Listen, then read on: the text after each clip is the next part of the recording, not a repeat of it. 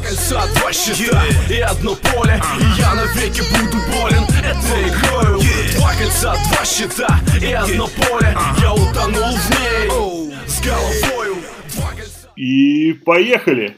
А, ребята, всем привет! Basket Bros. А, снова карантинный выпуск, а, и мы продолжаем серию интервью а, с нашими, с русскоговорящими ребятами в Америке. И сегодня у нас на очереди а, центровой молодежной сборной Украины и Washington State а, Владимир Марковецкий. Вова, привет! Привет. Я очень рад, что меня позвали в такое интервью. Очень буду рад э, побывать частью этого всего. Так что еще раз спасибо, что позвал. Конечно, конечно. Я все правильно назвал, да? Да, Хорошо. все идеально. Окей. А, слушай, ну давай, наверное, сразу, ну не то что к главному, но к такой к теме, которая сейчас всех касается, и а, все в этом участвуют. Сейчас карантин. А, расскажи а, нашим слуш- слушателям. А, Ты сейчас в Украине, правильно? Да, я сейчас в Украине уехал на месяц буквально к родителям, потому что давно не видел, а семья у меня там на первом месте всегда была. Я понял. Э, И это где? Расскажи. Э, Это Украина, Ивано-Франковск. Понятно. И как, и как тебя тренера отпустили? Как вообще? Э, Не хотели, боялись, что я не вернусь из-за коронавируса, что там очень жестко сейчас в Америке карантин нужно ждать, и тогда, когда только вот я уезжал, это было под вопросом, или захотят э, людей с Европы пускать в Америку обратно. Но я как-то, не знаю, как мне это вышло, я уговорил их, что вот хочу домой, и они, в принципе, меня отпустили. С надеждой, что все будет хорошо. А кто-то остался на кампусе? То есть там или тренировки происходят? Что там сейчас? Нет, э, у нас все отменили, все залы закрыты, когда вот только начался коронавирус. Вот буквально у нас интересная история была. Мы были на NCAA кемп, э, турнире, сыграли игру против Колорадо. На следующий день у нас была, должна была быть следующая игра. Мы проснулись утром всей командой и прочитали в Инстаграме новость, что все игры турнира NCAA, NBA, любые игры в Америке отменены. Мы на следующий день улетели домой. А, Ребята, кто местные, разъехались домой, конечно, Сразу же, своим да? родителям. Да, ну, практически. Там, кто на следующий день, кто через три дня. Я оставался до последнего. Э, И ну, буквально, наверное, я первые пять дней после этого турнира ходил в зал бросать, потом нас все закрыли, и я просто бегал. И сколько, сколько ты еще, вот как карантин начался, сколько ты еще был на кампусе? Э, Я был в кампусе еще, наверное, полтора-два месяца. Мгм. Я тоже забавная, забавная история. Я был один на четыре этажа кампуса. Ко мне приходила уборщица и каждый день спрашивала, когда я улечу. Потому что я, уже- я последний человек в этом э, кампусе. Это было так интересно очень такой эксперимент. Интересный experience, действительно. А, я думаю, она, она проклинала, этот русский там Да. сидит, почему он не едет, надо ходить, чистить. Да, А, и помню, была такая тоже интересная история. А, Я уже сообщил уже на радостях, что меня билет ниоткуда навязался в Украину. Я ей сообщил, что уезжаю. И она оставила эту свою тележку там с этими химикатами и так дальше. И я смотрю, у нее был блокнот большой, э, с записями, которые комната она убрала. Она его оставила, я уже собрался вещи, уже все ей рассказал. И смотрю, у нее запись моя комната 404 уезжает, можно завтра убирать. Я такой, ну да, дождалась она наконец-то, когда я уеду.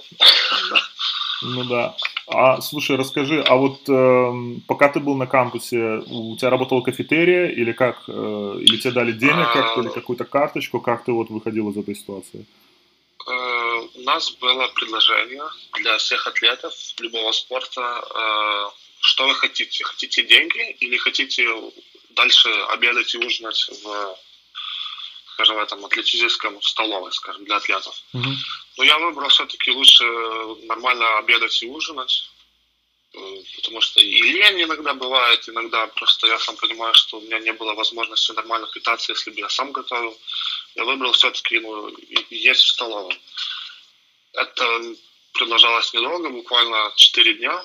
Потом просто администрация, скажем, этой столовой сказала, что слишком мало атлетов ходят, и они закрыли эту всю историю. Угу. И просто каждому дали э, деньги. Или там посчитали что-то в день где-то приблизительно, чтобы не голодать, там на количество дней, и выплатили эту сумму. Что я, да, питался один. Ну, первые четыре дня вот встал, и потом выплатили деньги, и я ходил в магазин, что там готовил себе, что мог.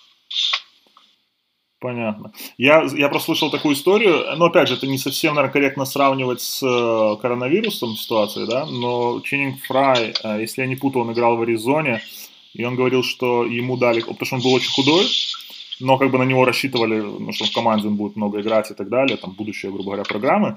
Э, ему дали карточку с, ну, получается, для еды, я так понимаю, что эту карточку ты можешь использовать э, ну, там, в ресторанчиках именно там возле, на кампусе или возле кампуса, но она unlimited. То есть ты в любое время там суток можешь пойти и купить какую-то еду себе. Э, ну, то есть ты можешь тратить деньги только на еду, э, но это unlimited. И он там, короче, он кормил там пол общаги на эту карту, потому что, ну, просто ты заходишь, там 20 пиц, щук, поехали. Вот, и никто ему ничего не говорил, и вот он там обжирался, грубо говоря, и, э, ну, то есть это вот он вспоминал такую историю, что вот ешь не хочу. Я думаю, типа. что это именно у нас тоже что-то похожее есть. У нас есть как бы ну, деньги, которые можно вот ну, деньги, доллары. Ну, кэш, да? И есть, да, и есть э, университетские деньги, которые ты можешь покупать ну, товары в, скажем, с ресторанами, местами, где университет договорился. И я, на эти деньги у нас как бы есть ну, на весь сезон проживания в университете. Я забыл какая-то сумма. Ну, Практически, если ты вот кушаешь один, это как unlimited. Ты можешь ну, просто себя, ну, обжираться. Короче, пацаны не голодают. Э, у меня, да. да.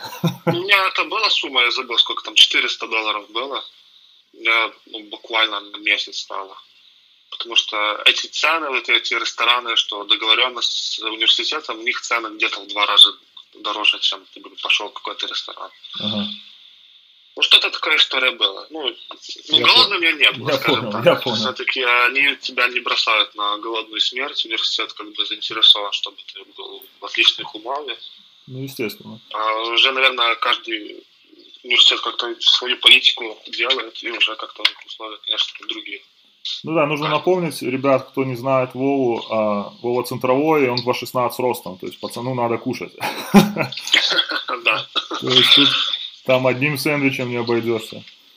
А. Не, я брал всегда два. Я понял. А, слушай, ну давай тогда, раз мы уже затронули коронавирус, ты сейчас дома, и вот э, как, как, как ты тренируешься, что ты делаешь? Э, я так понимаю, у вас зал еще закрыты.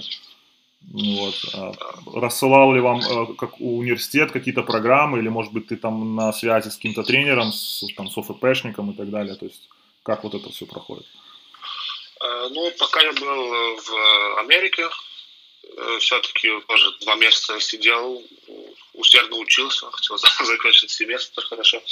Э, и нам выслали резинки каждому и протеин банку. Угу. И, конечно же, выслали план упражнений. У нас очень хороший этот именно тренер по физической подготовке. Он сделал программы каждому по возможности.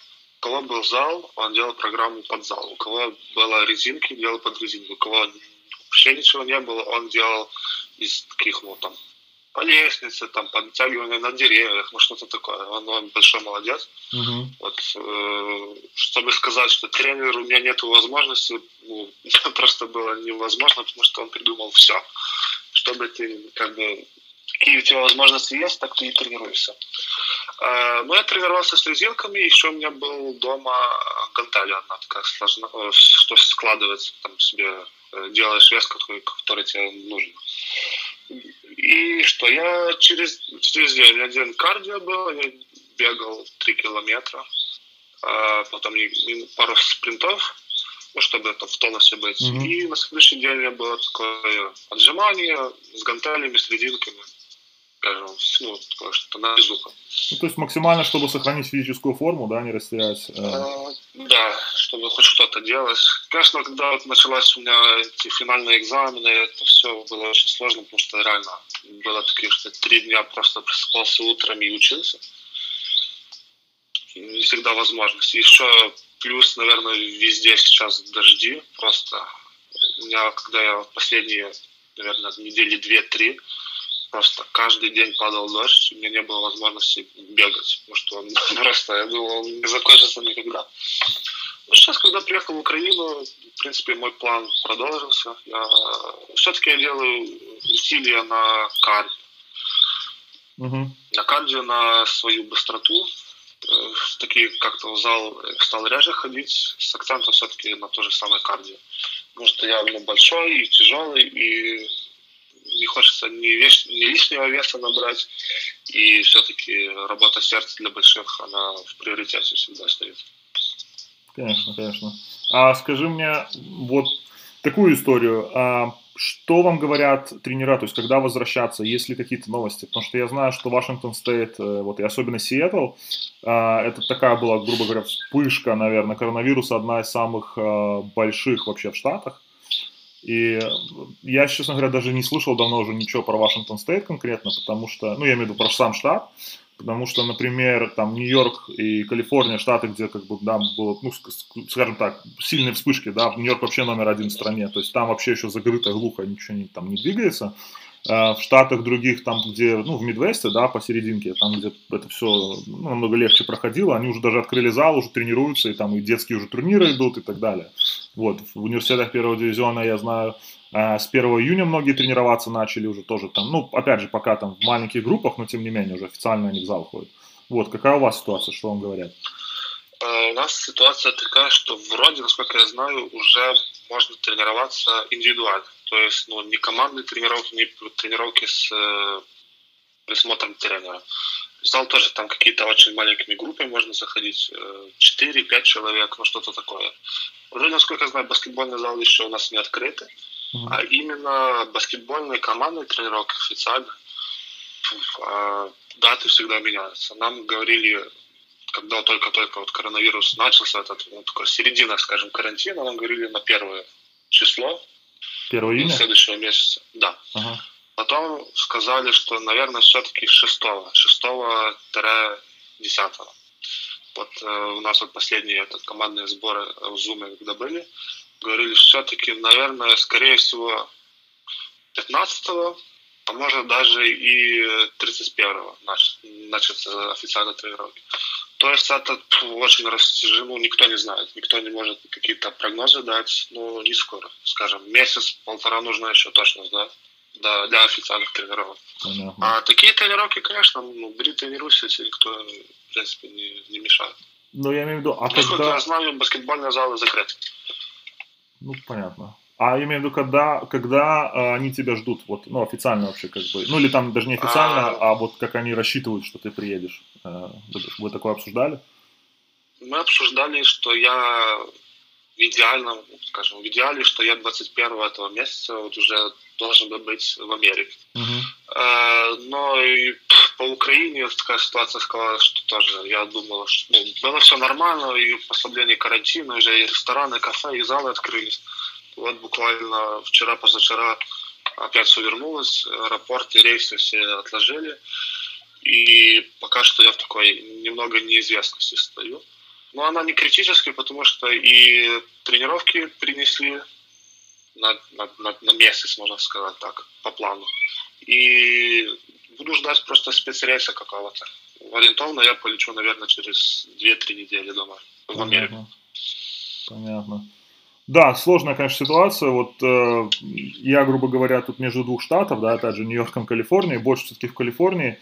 И, например, мы с этого, с этого с этой недели официально решили заходить в зал, но опять же никакого контакта, только skills э, workouts, то есть ну, буквально там один на один, два на два и так далее, да, никакого контакта. И э, то есть там есть определенное количество людей, которые может зайти в зал. Далеко не все залы открыты, даже так скажу, единичные залы пока открыты. И то, куда мне удалось попасть, мы вот как тренера, мы на, мы на корте в масках, Э, как только ты, ну, как бы сделаешь, ну, как сказать, соступаешь с корта, тебе опять надо, ну, если ты не в маске, да, если ты игрок, тебе надо надевать маску.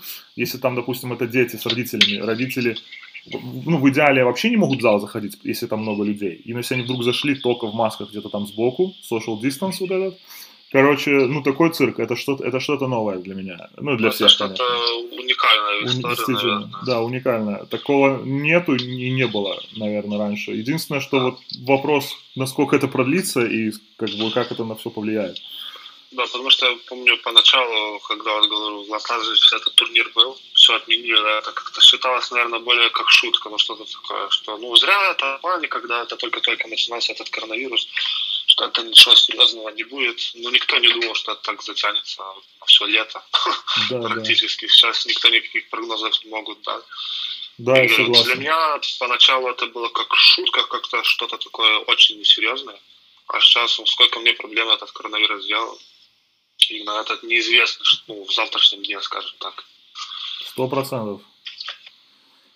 Слушай, ну давай, наверное, перейдем на более веселую тему.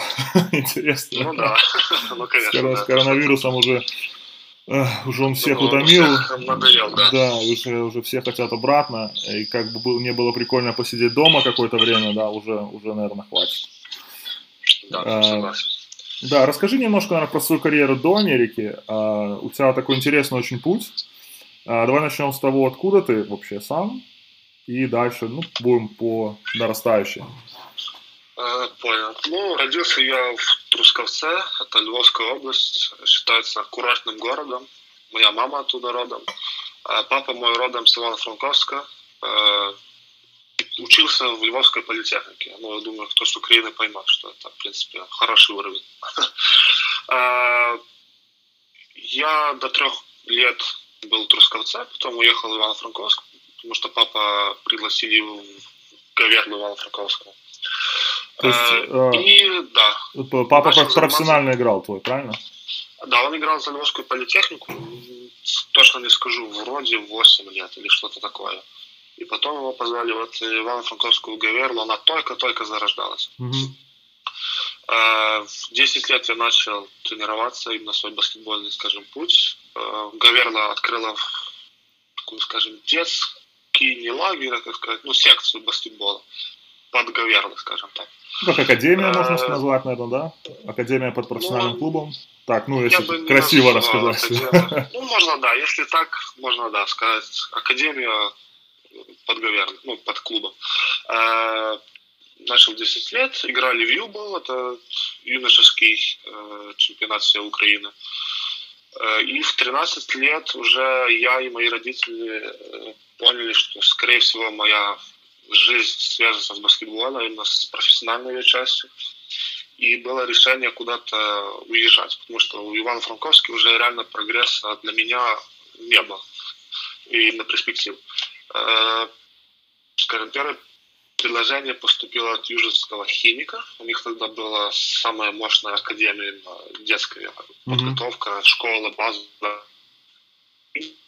И, и это, в принципе, ну, для нас это были очень ну, такие классные перспективы. Мы уже все, уехали, нам понравилось, мы им понравились. И практически в последний момент нам предложило предложение поехать в Литву, себя попробовать там. Так что. Э, ну и, в принципе, с э, мыслью, что вот это Европа как-никак, и Литва, это, конечно, просто ну, страна баскетбола. Ну, конечно. Мы уехали конечно. туда, ну, попробовать все-таки, ну, кто не рискует. Э, Поехали, там условия лучше, э, конкуренция просто бешеная, а я и мой папа, в принципе, очень любят конкуренцию, потому что, ну, это прогресс для улучшения твоего качества как спортсмен, ну, в любом деле. Если есть конкуренция, это хорошо. И было принято решение все-таки отказаться от химика и уехать э, в Литву. Э, Первые два года я играл за, Сабон, за Академию Сабониса. Это была самая престижная академия в Литве. Э, Первый год, первые полгода я не играл, потому что нужно было делать лицензию, а лицензия стоила очень больших денег, вроде, на- насколько я понимаю, 3000 евро в то время. Сейчас, может, эта цена поменялась. Ну, и не было таких денег ни у меня, ни у моей семьи. Нам помогли с этим делом. И первый год, ну, никаким не был. Я и мало играл, и результативность у меня была такая себе не очень. Э, уже на следующий год, потому что я ну, такой, скажем, я себе поставил цель, что я должен быть лучше всех. И на следующий год я уже заиграл, у меня хорошая статистика была, я в Литве был там топ центровых, топ там каких-то игроков, у меня были хорошие показатели. И меня заметил Кауновский Жальгерис, вторая команда юниорская. Они запросили меня э, сыграть за, на Евролиге. Ю-18 Евролига, этот Еврокемп. Uh-huh. Э, ну, такое предложение не мог отказаться. Все-таки Жальгерис это, ну, просто следующий шаг в моей карьере. Я сыграл, ну, согласился, конечно, сыграл, мне было 15 лет. Я помню, это было что-то, ну, очень интересный опыт. Эти большие залы, я никогда таких не играл. Это уже профессиональная команда, как-никак. Этот уровень подготовки и уровень соперников, это было что-то космическое для меня. И что было очень хорошо, что меня тренер выпускал, хотя я был младше всех.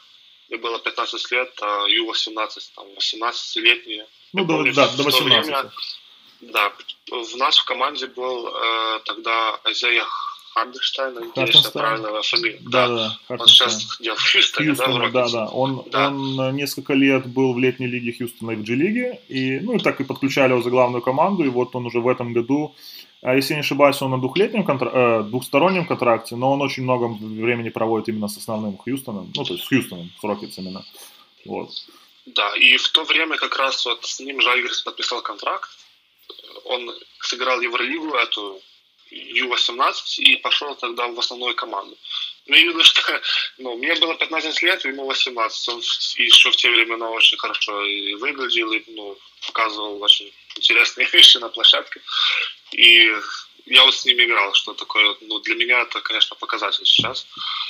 Э, и я сыграл хорошо, и, скажем, мне ну, на условиях, что вот я играю, тренируюсь, мне оплачивали проживание, питание, я играл следующие три года, с 15 по 18 лет э, в Жальгрисе, в второй команде. То есть, получается, у тебя что-то было типа как в Америке scholarship, да, то же самое, то есть да, без, да, без да, контракта, похоже, просто да. тебя содержат, ну, чтобы ты да, максимально мог... Форму, кроссовки давали, да, и комфортные условия питания и проживания. Понятно. Они были шикарные, сейчас я понимаю, потому что и с ребятами с Украины, со сборной многие, ну, там, спрашивал, как что, и сам ездил, еще многие команды. А, конечно, условия были очень хорошие, и жаловаться было, ну, грех. Просто бери и прогрессируй, да, тут уже все, вот реально все да, зависит да, только да. от тебя. От тебя, да, тебе дали все условия, и я их и, и использовал по максимуму. Э, ну, я играл три года Евролигу, получается, 15, 16, 17 лет. Ну, это, получается, молодежный, да, да, и молодежная Евролига, да? Да, да, да. Угу. Ну и стал как бы стариком, и последний год уже не играл. Э, побывал еще я на Adidas кемпе в Тревизо, потом был на Jordan Brand Classic кемпе и на Nike NBA кемпе. Ну, я уже не помню хронологию, что зачем следовало. Ну, давай уточним немножко. То есть, ребят, для тех, кто не знает, э, и поправь меня, если я не прав, э, это кемпы, то есть, ну, под, как бы под эгидой, да, этих там брендов больших, Э, это европейские кемпы, куда приезжают NBA, там, скауты, GM и так далее, для топовых молодых, э, ну, там, самых перспективных игроков, ну, наверное, с перспективой э, там, какого-то рекрутинга в NBA позже, правильно? Да, так и есть. Приезжали и, и звезды NBA, ну, с которой там Adidas, ну, Adidas, Jordan или Nike uh-huh. э, имели контракты какие-то, они приезжали как звезды, приезжали скауты, приезжали тренера с NBA, ну, эти три кемпа, они самые такие значимые в Европе. И на них я был. Э, ну, такой интересный, может, факт. Какой-то, не помню, какой из этих кемпов я был как бы первый украинец, который попал на него. Угу. Ну, что это, ну, туда попасть очень тяжело. Ну, конечно. По блату или что-то поэтому ну, было нереально. Тут, тут так не работает, да. Да, так э, что там кто-то кому-то позвонил, сказал, что это должно попасть, но такого не было. Возьмите мальчика, пожалуйста, а, да, да, да. занесем. И... Ну, это сколько, кемпы? Где-то 3-4 дня. держались, э, ну, продолжались там было все тренировки, и тоже как бы такая мини, как бы All-Star э, игры всегда приходили. Помню вот на NBA и на Jordan кемпе, это для меня какая-то была цель. Я попал туда, уже, в принципе, я был рад, все классно, я попал. Но если я был поставил цель, э, именно вот пробиться в этот All-Star, и помню на Jordan Brand Classic, туда попадали 60 ребят с Европы, и только 20 брали на вот последние игры. На игру, ага. Да. И когда нас, помню, позвали в большой зал конференции, и оглашали фамилии, кто попадает. И мою фамилию назвали последний 20 mm-hmm. И я думал, у меня сердце остановится, потому что я очень волновался. Я работал как мог, думал, ну, я должен туда попасть. У меня были сомнения, потому что реально ребята там талановитые были. были и ну, я волновался, все-таки был не очень уверен на себе, на себя. И меня назвали 20 я фу, думал, все, так вот, я сидим э, со всеми ребятами в этой комнате, вот называют фамилии, и я помню, как сейчас, то называли, подходили, ты подходил, и тебе вручали какой-то такой, как мини-приз, э, какая-то сумочка Джордан была. Я помню, уже там 17-18 у меня как такая уже, как, уже все сдался, грубо говоря, в себя где-то внутри, что было. Ну, так такого не бывает, что где-то сейчас меня скажут. 19 фамилия подходит, и 20 называют. Я просто, я как э, наново родился. Я эмоции просто, и адреналин, и эти волнения, они все смешались. Я подхожу, мне дают в сумочку, все, она моя. Я выхожу, ко мне подходит какой-то тренер, что мою группу тренировал, может, тоже как-то по командам разбили. Ну да, да, да. Мне пожал руку, все, поздравил, потому что я вот, он видел, что я волнуюсь, и все, наконец говорит, вот, наконец-то ты улыбаешься, помню, как сейчас наконец-то я вижу твою улыбку. Мне так это понравилось, я поблагодарил за тренировки, за это все. Мы отыграли. Помню, тогда тоже неплохо сыграл эту финальную игру. И все. И еще по ну, NBA кемп это, наверное, такой по значимости самый большой, но по условиям, конечно, оно уступает не Adidas и Jordan, именно по условиям э, жилья, проживания и так дальше. Э, самое такое запоминающее, что было, это тоже делили маленьких и больших. Это вот у нас было там сколько, шесть центровых. И у нас была отдельная тренировка э, на скилл, и нас тренировал э, Дэвид Робертсон. Прикольно. Это адмирал, да. И это было, конечно, что-то... Ну, я даже не мог себе представить, но это вот э, в жизни складится так, что сложится, что меня такой человек будет тренировать. Э, и такое, что может значимое быть, что нас тоже разбили на четыре команды. Я попал в команду Юта Джаз. И прикол в том, что эти команды тренировали как бы ассистенты тренеров. Ну, настоящие. То есть настоящие, да, да. Да, да, да. И это тоже такое, ну что, ты как бы... Такое, у меня было такое чувство, мне было 16 лет, э, что я как бы часть Юты Джаз, как бы косвенно, но все-таки часть. Это тоже такое, ну, для молодого игрока это ну, просто нереальный стимул. Ну, конечно. Можно конечно. дальше работать. Ну, это такая история кемпов, она очень интересная, принципе, потому что они каждое лето были по, по один, по два. Ну, такой уникальный experience. И ребят с других команд, так, ну, у меня очень плохая э, память на имена, ну так на, как на вид, я как-то играем игры, я здороваюсь с ними, какие-то такие дружеские отношения. Не только в Украине, Литве. А вот и из Беларуси есть один парень, и с России, э, с Латвии, там, с Испании и так дальше. Такое, что ну, тоже контакты ну, какие-то иметь всегда важно. Конечно.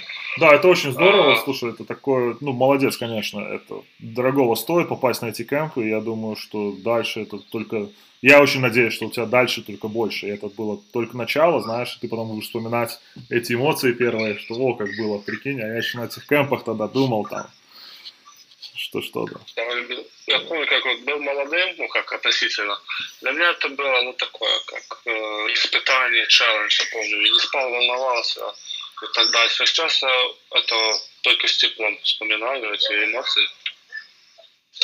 А, ну и что такое еще можно вспомнить, что я играл в сборной за Украину, Ю-18, это была моя первая сборная. Угу.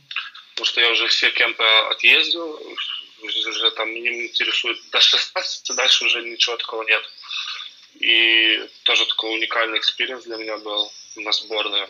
Мне было страшно, потому что я не знал, ну как то все-таки ты едешь ну, представлять свою страну и так дальше.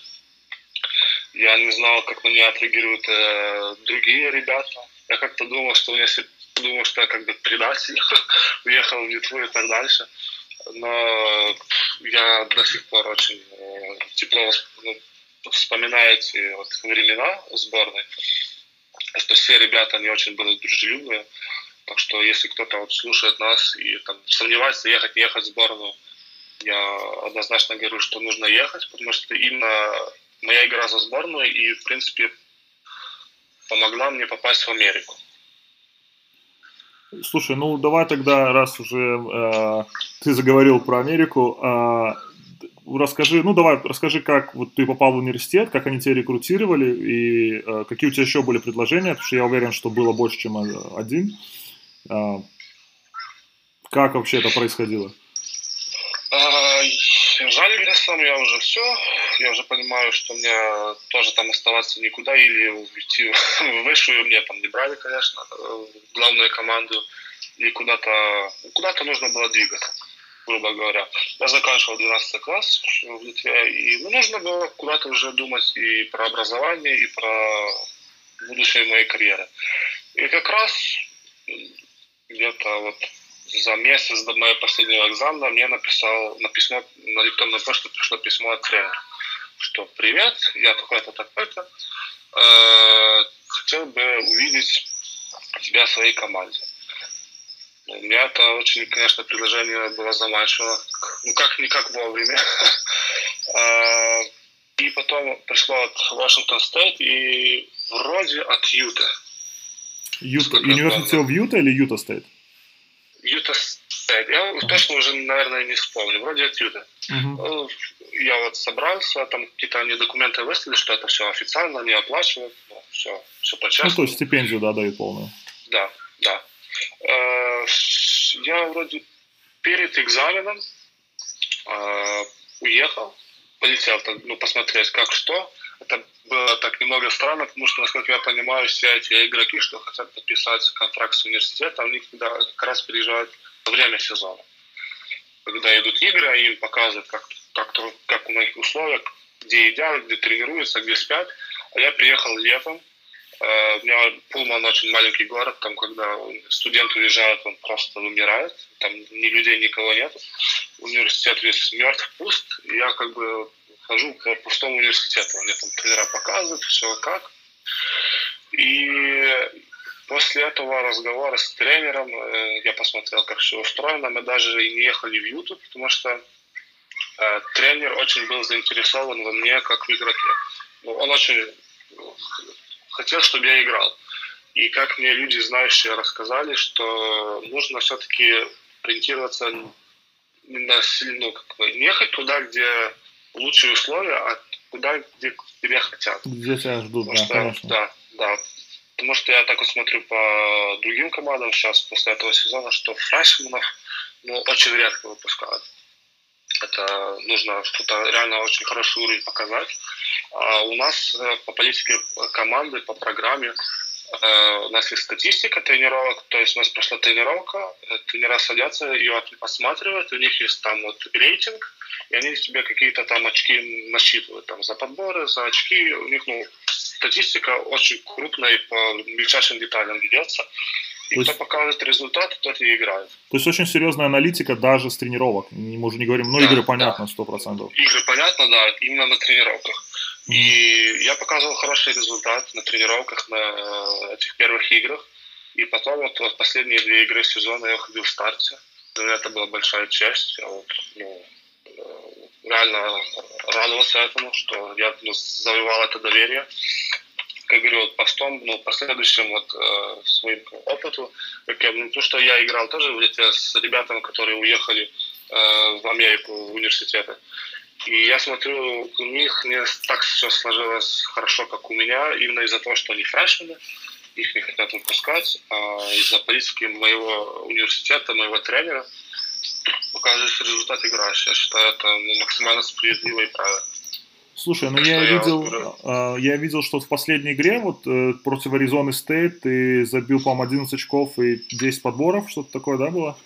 Да, это была первая игра, где, когда я в старте выходил. У нас, у нас э, основной центровой Джефф, он травмировался, сломал палец и выбыл с этой игры. Угу. И мне тренер подошел, сказал, что все, ты будешь выходить в старте. Я себя два дня морально настраивал, что я должен выйти, показать свою игру, что на меня вот надеется и команда, и тренер. И фух, я очень рад, что это все и получилось, как я вот задумал. Сыграть такие вышло. Ну, конечно, дабл-дабл это очень достойный показатель. Да. Тут даже нечего да, обсуждать. лучшим игроком типа, в команде на ту игру. И это еще более, ну, как бы расположило меня к тренеру, и он выпустил меня вот э, на NCAA турнире э, против Колорадо выйти в старте тоже. Что это ну, очень большое для меня честь, вот он мне доверился. Ну, я так понимаю, что у вас же, получается, раньше, опять же, ну, мы уже обсуждали, раньше закончился сезон, и, скорее всего, ты бы дальше выходил в старте до конца сезона. Да, да. Да, просто немножко не повезло. Ну, опять же, коронавирус, а, как мы уже обсуждали. Ну, да, всех подкосил. Подкосил все и всех. Да. А, понятно. А, слушай, расскажи давай немножко больше про свою школу, Вашингтон Стейт University, mm-hmm. правильно? Да. Ты уже сказал, что это в городе а, Пул... Пулпан? Да, Пулан. Пулан. Да, и а, большая школа? А, университет 35 тысяч, мне кажется, где-то так. Именно студентов. И сам город, ну, 20-30, не больше. Ага. Ну, то есть, ну, понятно, город вокруг университета построен, это такая распространенная ну, да, история. грубо говоря, да, да. Вот университет – это наибольшая инфраструктура города. Угу. И как, а, ну, я подозреваю, что на кампусе есть все, да, все, что нужно, можно никуда не выезжать, э, жить, грубо говоря, круглый год. Да, ну, я думаю, что я уеду в Америку, нужно и на права учиться, и машину покупать, чтобы там на тренировки домой, куда-то так, ну, куда-то ездить. А город маленький, фу, нужно магазин, я там э, э, ребят с команды прошу, а большего и куда-то путешествовать мне не нужно. Имею в виду кампус, до зала идти минут пять, до столовой минут семь, mm-hmm. э, на уроки минут десять. И просто, ну, то, что все близко, это очень помогает, потому что ты меньше сил э, тратишь, и, конечно, время для студента, я понял, за первый год оно, фу, оно очень большую роль играет. Ну да, сто процентов. И а, расскажи, пожалуйста, а, ну так, раз мы уже затронули вот как раз время и э, расписание, а, ну так, можно, можно, можно не обязательно очень кратко, но не очень долго, да. А, свое расписание, допустим, на там э, когда, допустим, ну, там, твой среднестатистический день в университете, когда в день игры и когда игры нет? Ну, понедельник, условно, после выходных. Я просыпался где-то в 7.30, э, переодевался и шел, у нас такой есть час, как бы, принудительных уроков.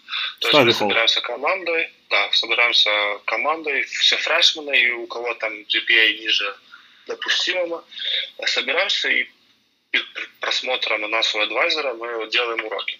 Вот это вот с 8 до 9, потом я шел на пары, где-то до часа, часа полтора, э, ну, имею 13.30.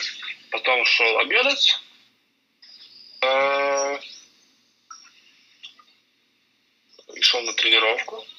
Где-то у нас тренировка, как правило, где-то с трех или четырех начинались до 7-6. То есть тренировка ужинать. минимум 3 часа, да? Э, да, 3-4 часа у нас где-то так. Ну, у нас это, это правило, что 20 часов в неделю должно быть.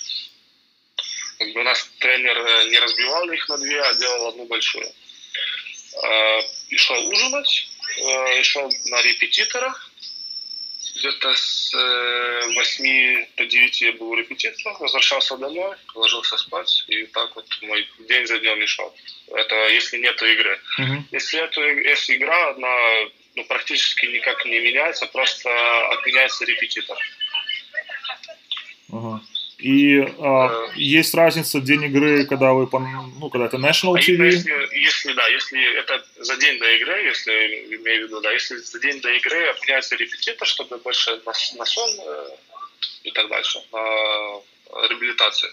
Угу. В самой день игры у нас, как правило, или до уроков, до пар, или, до, или после была еще тренировка, мы повторяли комбинации соперников, рассматривали каждого игрока. И потом за полтора часа до самой игры собирали в зале, индивидуально разминались, э, что кому нужно, там, бросали и так дальше. И уже за час до игры у нас официальная разминка. Угу. И напомни, а какая это конференция? Э, Pac-12. Pac-12, да, это одна из самых сильных конференций, наверное, в Америке. Э, наверное. Да. Ну, уже те, кто нас давно слушают, знают, мы обсуждаем много и NCAA, и high school, и тоже, и там NBA, а, а, то есть я максимально стараюсь рассказывать ребятам все-таки про Америку, про американский баскет. Вот, да, он и... очень отличается. Потому что мне, говорю, есть все Австралия с Литвой, там как бы никак э, Жальгирис, вторая команда, мы выступали как бы как первая лига, ну, второй по значимости в Литве, она тоже как бы считается полупрофессиональной, скажем так. ТНКЛ, да? И да, да. Э, национальная литовская лига, как так расшифровывается. Угу. И она тоже была профессиональная. Я думал, что уже, скажем так, некуда, только Евролига и так дальше. А нет, я попал все-таки в Америку, и это совсем э, другое ощущение, опыт и подход к этому всему делу. Ну и в чем главное вот отличие вот так на твой взгляд, а, после одно, первого года? Э, скажем, если сравнивать с Литвой и так дальше, э, ну, наверное, именно подход, что это все более профессионально. Какие-то мелкие детали, но они сделаны, сделаны ну, намного продуманнее, что ли, как-то так. Имею в виду вот, путешествия, мы не, не едем автобусом, а летим самолетом. Это, думаю, для многих, кто слушает, тоже такое может, не все летали на самолетах, а тут на игры буквально на два дня куда-то улетать. А, проживание, питание, это отели и так дальше. Просто какой-то новый уровень. В таких отелях никогда не жил. А, тренировки по-другому построены и в сезоне, и ну, перед игрой, после игры и так дальше имею в наверное, эти просто эти мелкие детали, они как-то более продуманы и отшлифованы так, до, до, до идеала, что тебе нет чего придраться. Тебе, наверное, спросили у кого-то, любого игрока, что бы он хотел поменять или улучшить, ну, наверное, даже затрудняюсь, лично я сказал, что бы я улучшил, потому что, ну, подход, он профессиональный. Ну, то есть, ну, понятно, что инфраструктура сумасшедшая университетов, особенно да, первый дивизион. Продумано, каждый имеет свою работу. Ну, ну, например, у нас сколько? У нас пять тренеров есть, каждого своя часть. Кто-то по защите, кто-то по нападению, кто-то за больших ответственных, кто-то за маленьких. За маленьких. А в Жальгисе у нас было два тренера, но ясно, что два человека или даже один человек, он знать все просто не может каждого есть mm-hmm. какая-то своя э, узкая специальность, в которой он реально разбирается. Ты понимаешь, что там у тебя, например, там ну, проблемы с броском или как-то там в защите, ты знаешь, к кому обратиться, потому что этот по защите, то есть я подошел тренер, я бы там хотел э, с вами поработать. А в Литве, например, ну, как все равно хорошие тренера и так дальше были, но он просто не может знать все. Ну, конечно, физически не успевает да. просто. В Америке просто много специалистов, и у тебя есть возможность со всеми поработать. Не нужно с кем-то там договариваться, просто подошел, сказал тренеру, я бы хотел, и все. А у нас там, не знаю, ну, в Украине или так дальше, там должен найти хорошего тренера, который с тобой должен заниматься, как-то уговорить с тобой заниматься, ему платить какие-то деньги.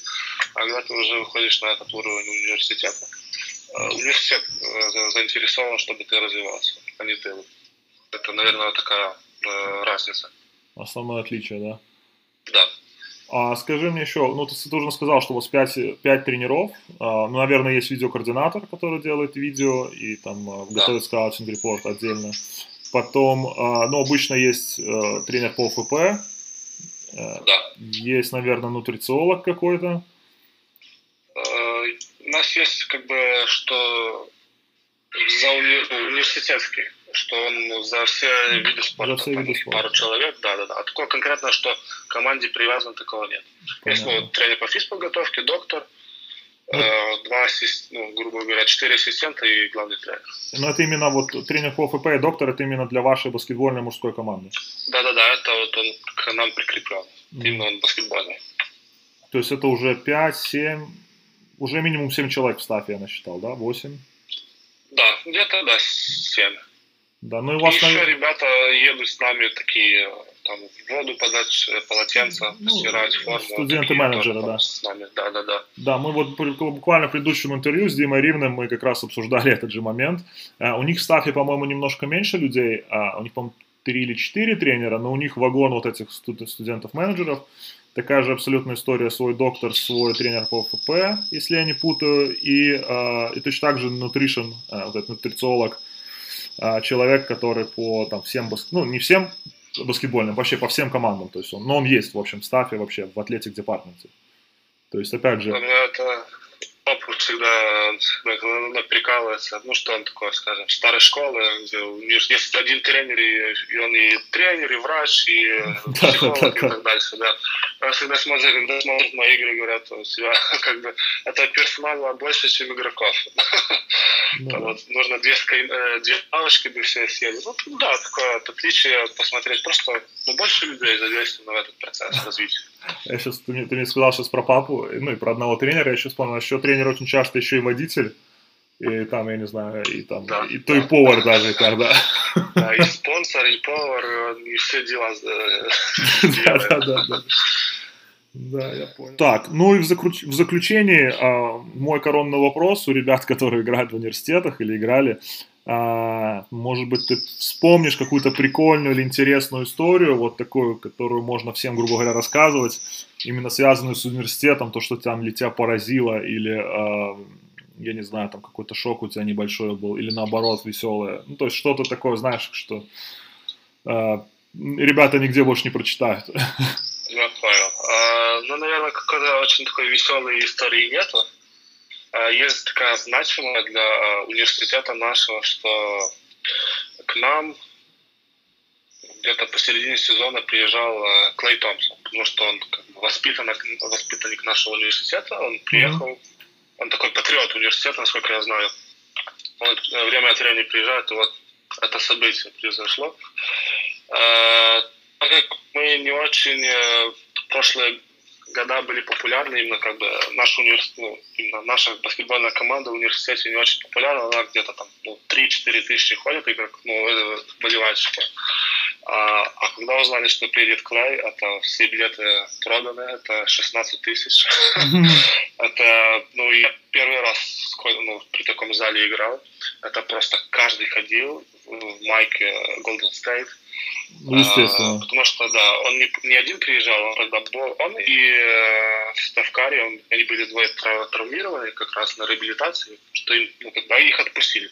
Так был он, э, Клей Томпсон, Ставкари и Заза приезжал. Ага. Это просто три самые большие звезды Голденстейна. Э, одни из величайших баскетболистов истории NBA к нам в маленький город переезжают. Это, это было просто событие, наверное, десятилетия университета. А, за день до тренировки, когда у нас была как раз, за день до игры у нас была тренировка, он пришел где-то на середине, ну, посередине тренировки, и он полностью нам ее сорвал. Это уже тренироваться просто было нереально. Это все папарацци, э, журналисты что-то снимали, за ним бегали. Он просто, нам тренер сказал, что все, ребята, завтра продолжим, потому что это было что-то невозможно сосредоточиться. Ну, рассказал какие-то он забавные истории с университета, как он жил, как он там э, проводил свой досуг. Это очень было интересно послушать. Как его, ну, он профессионал, он жил просто в идентичных условиях, как и мы. Э, нас нам смотивировал, потому что он говорил, что он с кем-то там поспорил, mm-hmm. что мы выиграем. Мы, я не помню, с кем мы играли, но это был такой принципиальный соперник, что мы, мы должны были в него выиграть. Мы выиграли, конечно же, и он зашел к нам в раздевалку, каждому пожал руку. Это, наверное, такое, ну, один из немногих э, моментов, когда вот я дотронулся до этой звезды NBA. У нас есть э, такая традиция в команде, что мы, когда выигрываем, у нас есть э, песня, и вот тренер придумал, и она такая на пол шуточная, на пол серьезная. И он, мы встали в круг, и вместе пели эту песню. Естественно, он ее знает В интернете она есть. Да, да. Он нет, он ее не знает, потому А. что мы эту традицию только вот в прошлом году э, начали. А, о, окей. Вот там всем раздали слова, да. Он, ему понравилось одним словом, да. Он нас поздравил. Но имею в виду, вот это был просто уникальный experience играть в полном зале на 16 тысяч человек. Это, это что-то непредаваемое. Да, круто, круто. Но опять же, э, я думаю, что у тебя есть все шансы попасть в NBA. Это очень реально. Ты там уже, грубо говоря, на шаг ближе, чем был год назад. Э, ты уже в Америке, в большом, да, в большом, в большом университете на виду, то есть теперь все зависит только от тебя. А, естественно, я тебе желаю удачи, и э, я уверен, что Спасибо все получится. большое. А, да, я думаю, что на этом мы будем заканчивать. Спасибо большое за то интервью. Очень, знаешь, спасибо, что уделил время. А, тут, конечно, ну, Спасибо, что пригласили. Конечно, да, ребята, вы, наверное, тут, я не знаю, может быть, иногда будете кусками слышать, сейчас вот опять чудак этот начинает, мы тут, э, наше интервью, дли- ну, тут, наверное, тотал будет длиться минут 40-50, э, но по-настоящему это уже 2,5 часа, все дело происходит, потому что то у Вовы за, за окном какие-то дети орут, то у меня тут чувак с газонкосилкой просто э, не перестает пилить что-то, вот, и, э, ну, Вова очень терпеливо все это там ждет, там перезванивает мне, Да, мы ну, про- конечно, я все знаю, у меня тоже много раз были проблемы, что мне было неловко, я знаю, как это. Да. Да, в общем, спасибо за твое время. Я, я очень надеюсь, что было интересно. А, Ребята, мы тегнем, а, естественно, Вову в нашем инстаграме. А, Если интересно, можете задать ему, наверное, написать какой-то вопрос. Я думаю, если Вова не против. Да, я обязательно отвечу, если что-то будет интересно и в мерах разумного, конечно. Естественно. Ну, конечно, естественно, да. А, Ну, и, в общем, спасибо, что были с нами все это время. И до скорого. Пока. Все, пока всем.